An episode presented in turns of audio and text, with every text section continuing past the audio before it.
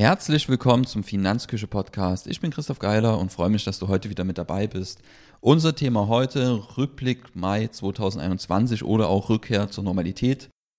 Denn genau das ist es so ein Stück weit für mich gewesen, Rückkehr zur Normalität. Hab das eigentlich erst gemerkt, als jetzt so dieser ganze Corona-Ballast von mir ein Stück weit abgefallen ist, ähm, mit fallenden Zahlen, Lockerungen, Impfungsfortschritt auch innerhalb der Familie. Und da habe ich einfach gemerkt, wie stark dieses ganze Thema einfach meine Motivation und damit auch meine Schaffenskraft so ein Stück weit in Mitleidenschaft gezogen hat, ähm, als ich wieder dieses, dieses befreite Gefühl hatte und, und voll motiviert auch wieder joggen gegangen bin und mich abends hingesetzt habe und Beiträge schreibe. Ähm, das ist toll.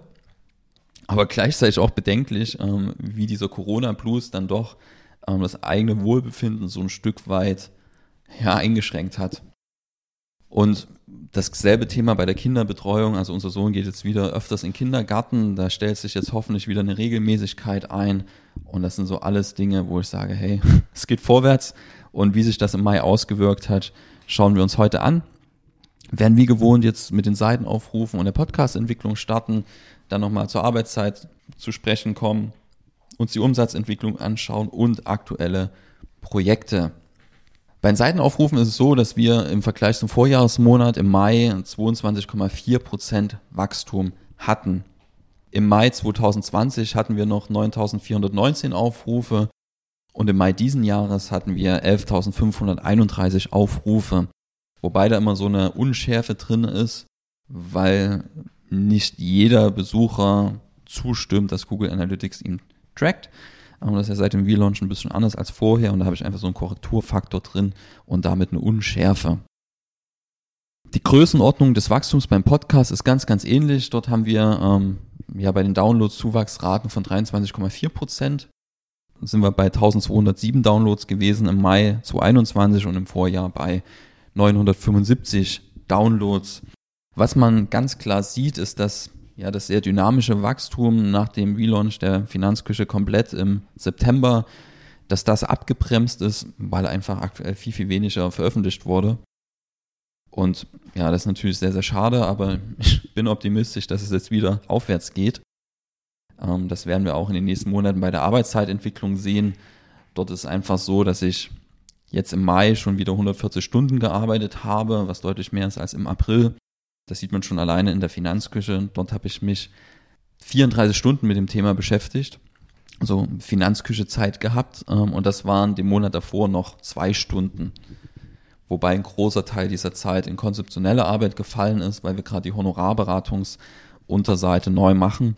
Das Ziel ist dort einfach, dass, ja, dass die Dienstleistung unserer Beratungskonzept noch deutlich transparenter dargestellt wird und der ja, potenzielle Interessent noch viel, viel besser greifen kann, wie ist die Beratung aufgebaut und ist das was, was für mein Anliegen passend ist. Und das ist gerade ein sehr, sehr großer Block, der in die Finanzküche Zeit mit reinfällt.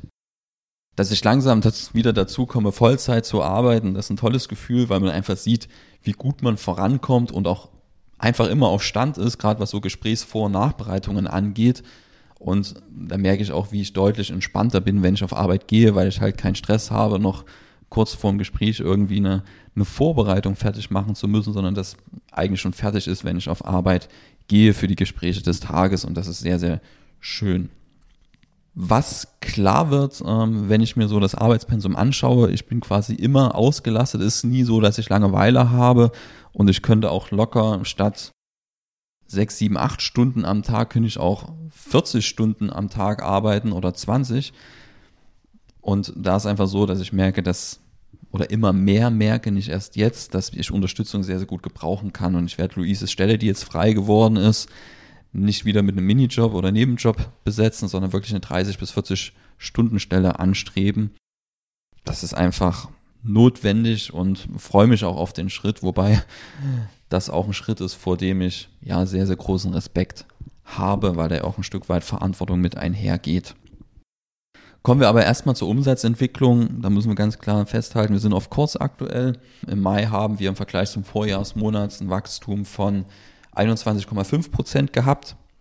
Aufs Gesamtjahr gesehen bisher sind wir bei 33,1 Prozent und liegen damit, das muss man auch sagen, noch hinter den angepeilten 43 Prozent Wachstum Aber wenn ich ins letzte Jahr reinschaue, sind die Umsatzeinbrüche, Rückgänge vor allem ab Juni zum Tragen gekommen, 2020 aufgrund von Corona.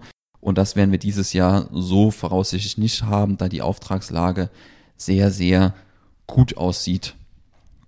Das bedeutet im Umkehrschluss, dass wir unsere Umsatzziele erreichen sollten und das ist auch zwingend notwendig am Ende, um alle Projekte und Jahresziele so wie geplant umsetzen zu können. Kommen wir zu den aktuellen Projekten. Ich hatte es ja schon angesprochen, Mitarbeiter ist gerade ein großes Thema für mich, eigentlich das Hauptthema, wo ich mir sehr, sehr stark Gedanken mache, wie soll die Stelle genau aussehen, wann kann ich das Budget dafür frei machen, wann will ich das Budget dafür frei machen, weil es ja einfach so ist, dass auch bald der Berufseinstieg von meiner Frau ansteht und ja, wenn ein zweites Einkommen zu Hause da ist, tue ich mich mit solchen Schritten natürlich deutlich entspannter auf Arbeit größere Budgets frei zu machen.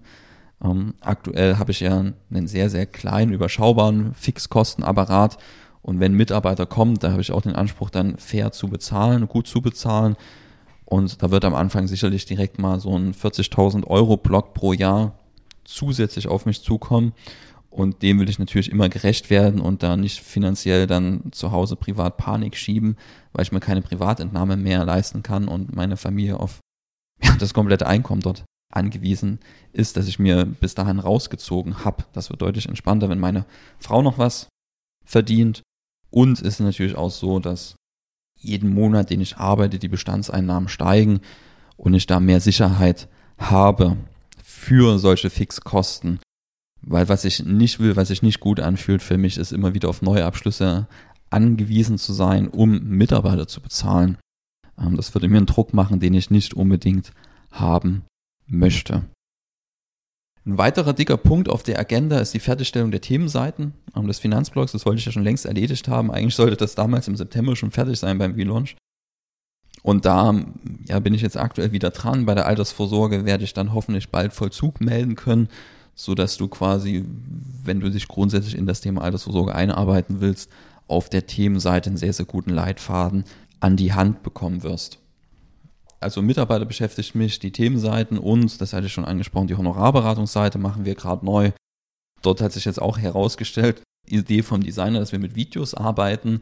Und das ist ein Punkt, den hatten wir so nicht mit auf dem Schirm. Und das ist natürlich so ein gewisses Spannungsfeld dann auch zwischen Mitarbeiter und GmbH. Umstrukturierung ist ja noch geplant, weil gerade das Thema Videos wird auch nochmal ans Geld gehen. Da wollen wir natürlich nicht so 0815 Video machen, sondern holen uns da auch wieder Profis mit ins Boot, was wieder ein vierstelliger Kostenblock wird. Und ja, kann man aber auf jeden Fall gespannt sein und ich freue mich drauf. Und das ist aber so ein Ding, wo man sich halt ständig über Prioritäten klar werden muss. Was kommt jetzt als nächstes? Soll jetzt erst die GmbH stehen? Soll jetzt erst der Mitarbeiter kommen?